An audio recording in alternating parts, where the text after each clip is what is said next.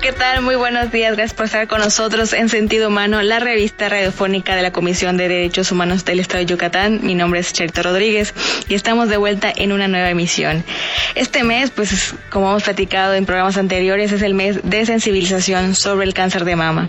Hacemos hincapié en la importancia de la detección temprana para hacer más eficaz el tratamiento y como menciona la Organización Mundial de la Salud, si se imparte educación sobre salud pública a las mujeres para mejorar su conocimiento de los signos y síntomas del cáncer de mama, entenderían la importancia de la detección y el tratamiento precoz.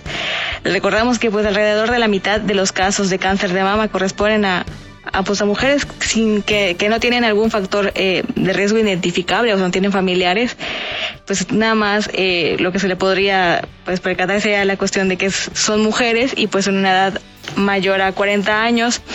Y como les recordamos también, el cáncer de mama, pues cuando es línea directa, es decir, cuando un familiar por parte de materno es quien ha tenido eh, cáncer, ya sea una abuelita, una mamá, una tía por parte eh, materna, el riesgo aumenta. Entonces sí es importante que, que se detecten cualquier cambio en el cuerpo que lleguen a tener mujeres pues acudir al médico lo más pronto posible. Eh, creo que es importante también que no solo nos enfoquemos en este mes, sino que todos los días del año hagamos ese hincapié de invitar a todas las mujeres. Recuerden que a veces te le tenemos miedo a la palabra cáncer y no es que no significa muerte, sino significa una probabilidad de vida cuando es detectada a tiempo. Y es por eso que este día platicaremos con la persona sobreviviente al cáncer de mama, pero antes les recordamos nuestras redes sociales, les recordamos que estamos en Facebook y en Twitter como Codey y en Instagram como Codey Oficial y también recuerden que pueden encontrar este podcast y todos los algunos en programas anteriores en Spotify, estamos como Sentido Humano Radio. Conoce tus derechos en línea. Sentido Humano, la revista radiofónica de la Comisión de Derechos Humanos del Estado de Yucatán. Esto es Sentido Humano. Sentido Humano. En línea. Les damos la más cordial bienvenida a Mónica Anguas Ojeda. Ella es guía holística, terapeuta y superviviente de cáncer de mama. Bienvenida. Hola, ¿qué tal, Charito? Muy buenos días. Gracias por este espacio. No, al contrario, gracias a ti por, por estar platicándonos tu testimonio. Pues creo que como primer punto eh, quisiéramos que nos compartas un poquito de ti, de tu historia en la lucha con el cáncer de mama. Bueno, pues a mí hace cuatro años exactamente, en este mes de octubre, me detecté, me di cuenta que algo no estaba bien en mi seno izquierdo y acudí a que me hicieran un ultrasonido. Eh, claro, con todas las esperanzas de que no hubiera nada malo, ¿no?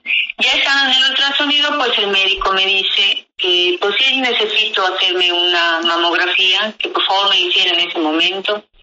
Eh, tres meses antes de esto, el momento médico, eh, yo había eh, realizado todos mis estudios de gineco y todo había salido bien, no habíamos encontrado ninguna ninguna bolita en, ninguna parte del seno ni nada, ¿no? Por eso fue mayor el asombro. Ya de ahí pues ya me hice la mamografía y pues efectivamente me dijeron que tenía yo un tumor maligno. En imágenes se veía ya el tumor de 2.5 centímetros en el seno izquierdo. Entonces, de ahí pues ya empezó todo el momento médico, ¿no? Acudir al oncólogo, me realizaron una biopsia, pero todo este momento además lo viví así muy rápido muy rápido y fue así de muévete, haz esto, haz lo otro, porque desgraciadamente eh, muchos años antes a mi madre le habían detectado también cáncer de seno. Como tú bien comentabas al inicio del programa, en muchas ocasiones sí resulta ser genético, ¿no? Y esa era la razón por la que pues yo también me hacía los estudios seguidos, continuos, igual que mis hermanas, ¿no? Por el antecedente que teníamos de mi mamá. Pues ya de ahí me hicieron la biopsia y resultó que sí, que me tenían que operar. Me operaron y cuando me operan, pues ya resulta que el tumor, los tres meses anteriores, cuando me habían hecho los estudios, pues no nos habíamos dado cuenta de que estaba ahí, porque el tumor estaba debajo de mi músculo. Entonces, como que ya nos dio ahí y, salió, ¿no? Y salió una parte, que era lo que nosotros veíamos en las imágenes de los estudios. Ya en el momento de la cirugía, el médico se percata de que la otra parte del tumor estaba debajo de mi músculo. El tumor en total tuvo un tamaño aproximado de 4.8 centímetros y estaba como que eh, adherido un poco al, al músculo, ¿no? El doctor me retiró todo, me retiró músculo, me retiró el seno, fue una mastectomía radical, todo el seno me retiraron, me retiraron ganglios también para eh, para no tener ese pendiente de que tal vez los ganglios estén infectados, todo el torrente sanguíneo y todo se contagia, se contamina pero más rápido, ¿no? De ahí ya me hicieron la me mandan al médico, al oncólogo, ya el clínico, y él me dice pues el tratamiento que iba yo a llevar, ¿no? Llevé ocho quimioterapias y llevé 28 radioterapias. En total el tratamiento médico duró eh, 10 meses en total. Eh, durante todo el proceso, pues como, como comentabas, ¿no? Soy terapeuta y soy coach y durante mi proceso de quimioterapia yo llevé mi maestría. Entonces fue una sanación completa. Fue sanación de cuerpo, fue sanación de relaciones, de antepasados, de, de mi alma.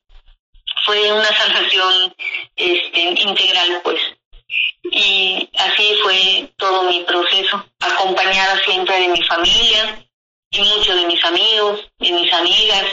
La verdad es que siempre estuvieron conmigo, siempre me estuvieron acompañando y yo creo que eso me fortaleció más para no llevar el, todo el proceso de quimioterapias y radioterapias tirada en mi victimez, en mi depresión, sino que le di la vuelta con todo ese acompañamiento y decidí desde el día, creo que uno que me enteré, llevarlo con toda la actitud, sabiendo que pues si mi madre seguía en ese momento con nosotros y había sido una mujer súper valiente y con toda la fe del mundo, yo decía, si ella pudo, pues yo también.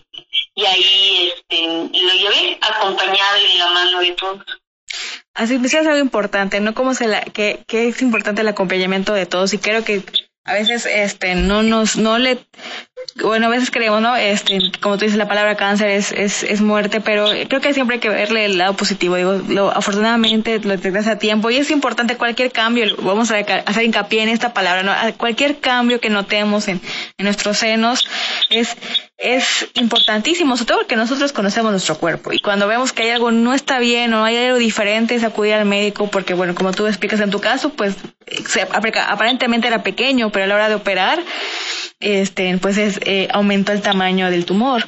Y por protección pues es mejor retirar todo y te ves una pérdida no al fin y al cabo es un duelo porque pierdes una parte de ti creo que es importante también que mencionemos que los duelos no solo es por la pérdida de un familiar sino es pérdida de algo que tú quieres no en este caso como mujeres pues la pérdida de un seno pues sí tiene un impacto pues importante emocionalmente y hay que eh, pues prepararnos y acogernos de nuestra familia para llevar este acompañamiento lo mejor posible, ¿no? Independiente de las cuestiones físicas que a lo mejor tengan una radioterapia una quimioterapia, es saber que, que tienes contigo eh, pues a tus seres queridos y amados apoyándote y ver y ser testigo de personas que han luchado y han salido del cáncer, pues es lo que más te motiva a seguir, ¿no? Eh, ¿Cuáles son los signos o síntomas más importantes que ayudarían a una mujer a detectar el cáncer de mama? Pues según todo lo que he investigado a raíz de, que pues, eh, mi mamá tuvo el cáncer y pues yo también, nos dicen que son enrojecimiento en el pezón, a lo mejor una secreción, sentirte alguna bolita en alguna parte de tu seno, eh, también el hundimiento del pezón, que en mi caso eso fue lo que más me llamó la atención, ¿no? Que, que había un pequeño hundimiento en mi pezón y lo veía yo así como que como que no estaban viendo los dos al mismo rumbo, ¿no? Uno ya estaba visco, claro. el otro lado. Entonces eso fue lo que a mí realmente me llamó la atención cuando me miré en el espejo. Y eso es muy importante también, o sea, como dices, todos conocemos nuestro cuerpo. Entonces, en el momento en el que tú te mires en el espejo y tengas una pequeña duda, verdad hay que acudir al médico, pero igual es muy, muy importante hacerse la autoexploración. Hay mucho tabú en muchos, en muchos municipios, en muchas, en la misma ciudad, ¿no? De cómo me voy a estar tocando o no lo sé hacer. Y la verdad es, es muy simple y muy sencillo hacerlo y no te roba más de unos minutos hay que hacerlo eh, cinco días después de haber tenido tu menstruación, entonces ya este, en el mismo baño, ¿no? Te estás bañando y te vas tocando el, el seno, las axilas, porque pues también puedes sentirlo de primera instancia en la axila y el tumor estar en el seno.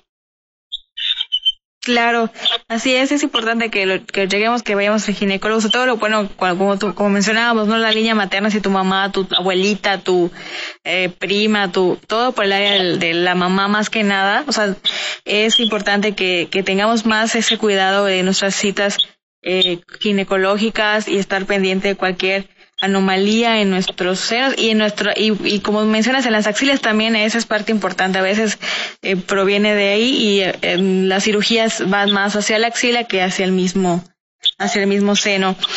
Y ya que digamos vences o eh, rehabilitas de toda la situación eh, del cáncer de mama o sea ya terminas tus quimioterapias tus radioterapias qué es lo que sigue después de ser después de esta eh, supervivencia al cáncer? Pues en mi caso seguí sanándome y busqué la manera más bonita para mí de sanarme y fue entregándome. Y me entregaba desde que empecé a tomar, el, desde la cirugía, el tratamiento, o sea, desde que fue la noticia así del shock de, de tienes cáncer, en compañía de, de una de mis mejores amigas, si no es que la mejor, Araceli. Ella fue la que allí me regresó a la realidad después del shock y me dijo, bueno, ¿qué vamos a hacer con esto? ¿No? Lo vas a vivir, ya está, vamos a hacer todo lo que viene, todo lo que los médicos nos digan, pero ¿qué vamos a hacer con esto?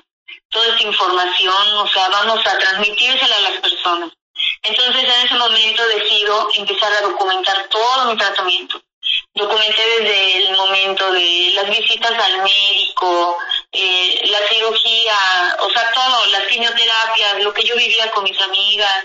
Antes de la cirugía hicieron una una sesión, una invitación que me hicieron a la playa mis amigas y ahí hicimos un oponopono, ¿no? Que fue el soltar, como dices, es un luto, el perder una parte de nuestro cuerpo y yo sufría enormemente porque además iba a perder mi cabello, o sea, a mí me, me dolió mucho perder mi cabello, y como perder mi seno. Y solo, también, bueno, creo que en la mayoría de los casos pierdes pestañas, cejas y todo, el vello corporal.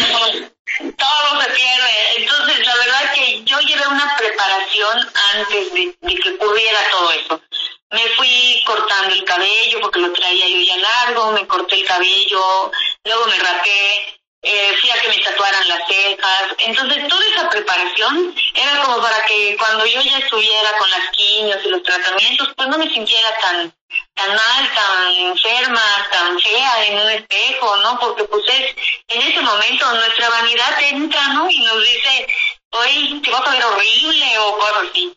Yo la verdad estaba muy, muy este, sentida, pero sabiendo que iba a perder mi cabello. Hice todo tipo de mascaras, me probé, me probé pelucas, todo, antes de raparme. Ya que fui a que me raparon. Entonces me empezaba a ver en el espejo y yo decía, bueno, pues sí estoy más linda sin cabello que con cabello, ¿no? claro. y pues ya no utilicé tanto las mascaras, nunca tuve peluca, pero también vi la importancia de cubrirnos la cabecita, ¿no? Porque estás en el sol y sí te quema mucho el cuero cabelludo, además está todo sensible, el sereno de aquí de Yucatán, o sea, la humedad, una noche fría, y sí ¿no? No tener el cabello. Entonces, eh, pues yo utilizaba mis mascaras y todo eso para esos momentos. Tu espacio de información. Sentido humano. ¿Cómo la familia puede apoyar a las mujeres que han sido diagnosticadas? Pues estando a su lado, acompañándolas con todo su amor, Y es muy difícil a veces porque no sabemos cómo acercarnos.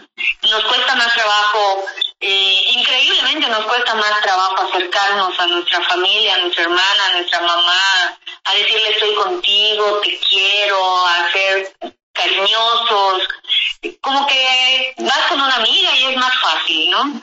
Pero estando ya, yo tengo dos hermanas, un hermano y pues mi mamá y mi papá. Y ellos me ayudaron un montón, tenía yo dos, tengo dos hijos, en ese momento eran mucho más chiquitos, pero ahora ya son los jovencitos, mis dos sobrinas, y pues yo cada que me daban la quimioterapia, todo el, todo el tiempo de la recuperación de la cirugía también, pues estuve en casa de mis papás. Y el que mis hermanas estuvieran ahí atendiéndome, eh, el que te voy a traer tu desayuno, cómo te sientes, o nada más que estuvieran ahí acostadas a mi lado eh, cuando yo dormía, es, sentirse protegida, es sentirse arropada y saber que no estás sola y que hay personas que te aman incondicionalmente y están a tu lado para, para todo lo que necesitas. Sí, es importante porque a veces creo que sentimos que nadie más es empático con nuestro dolor y, y, es la realidad es que a veces nos da pena acercarnos a nuestras familias o como, o como no sabemos cómo abordar el tema sin que a lo mejor se sientan tal vez este pues heridos, ¿no? Pero acabas de mencionar una cosa, eh, bueno, en tu caso tienes, tienes hijos. ¿Cuáles son los retos que enfrentan las mujeres que tienen hijos cuando son diagnosticadas, sobre todo pues por la cuestión de lo que vendrá, ¿no? De, de las quimioterapias, las terapias, los cambios. ¿Qué retos es lo que más enfrentan las mujeres? Mi experiencia fue un shock horrible cuando supe que tenía cáncer, porque yo vivo sola con mis hijos, estoy divorciada hace muchos años entonces era yo la mamá Uber, ¿no? Traen aquí, llévame del otro lado, vamos a hacer esto y además pues el trabajo y las vueltas. Yo decía, qué va a pasar con mis hijos? O sea, ¿qué, ¿qué voy a hacer con ellos? ¿Cómo? ¿Quién los va a estar llevando? ¿Quién nos va a ayudar en la escuela? Es, sí es muy, muy fuerte ese momento. Es una incertidumbre muy, muy fea, muy dolorosa. Pero lo que sí decidí fue hablarles con toda honestidad a mis hijos. Fue decirles, mamá acaba de ir al doctor, me detectaron un tumor. En ese momento, para que ellos no, no tuvieran ese miedo tan feo de voy a perder a mi mamá antes de la cirugía, pues les dije, cuando yo ya salga de la cirugía, pues ya el doctor nos va a decir que continúa, si nada más es un tumorcito o si, si es maligno, ya nos dirán. Cuando ya salgo de la cirugía, pues ya pues, vuelvo a hablar con ellos, les muestro la cicatriz, les explico lo que pasó y los, los preparo para lo que viene. Lo que viene son quimioterapias, va a suceder esto, va a pasar esto en mi cuerpo, luego van a venir, no sabía en ese momento que iba yo a tener radioterapias hasta que terminé las quimioterapias y ahí les vuelvo a explicar. Ahora siguen las radioterapias y va a pasar esto en mi cuerpo, van a ver estos cambios en mamá y pues mis hijos me han acompañado en todo ese proceso, siempre estuvieron conmigo. Mi hijo menor me dice, ay mamá, por ti yo llegué a ver novelas, me dice, ¿no? Porque ahí yo estaba en la cama y ¿qué más hago? Pues ver series, ver novelas. Buscaba en qué entretenerme y él fue su manera de estar conmigo, de decirme, mamá, aquí estoy. Y sí hubieron momentos en los que pues el estómago te lastima horriblemente y hay náuseas, hay vómitos durante el tratamiento. Y era, pues me partía el corazón y me sentía yo contenida hasta por mis hijos. Cuando yo abría la puerta del baño, yo veía a mis hijos ahí, uno con su con su vasito de agua y el otro ya con servilletas, ¿no? Esperando a que, a que yo terminara de, de devolver todo y ellos estaban ahí paraditos atendiéndome. La verdad fueron unos hijos maravillosos, lo siguen siendo, siguen siendo mis compañeros y el haberles hablado con toda esa honestidad nos, los preparó y los ayudó mucho. Así es, hay que ser honestos. Ya estamos por terminar, Emoni, este, ¿en dónde podemos contactarte las personas interesadas en esta, pues esta eh, guía, terapeuta, eh, coach de vida para las personas eh, familiares o mujeres que tienen diagnóstico de cáncer de mama? Me pueden encontrar en el Facebook, tengo una página que se llama Mónica Anguas, y yo doy acompañamiento oncológico, lo doy sin ningún costo, con toda confianza, pueden acercarse y buscarme. También hago una colecta de turbantes, pelucas, mascadas, este, y toda esa, todas esas pelucas, todos esos accesorios que reunimos, luego los entregamos a personas que están viviendo el proceso.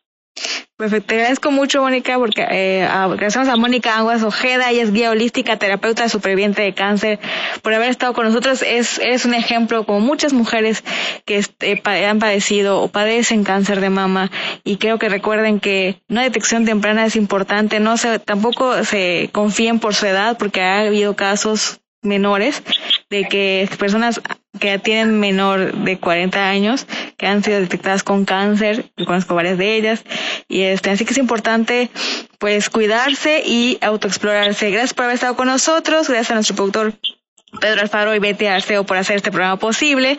Nos les recordamos que se tienen que seguir cuidando porque aún esta pandemia tampoco acaba, así que sigan cuidando a, a ustedes y a sus familiares y nos escuchamos en nuestra próxima misión.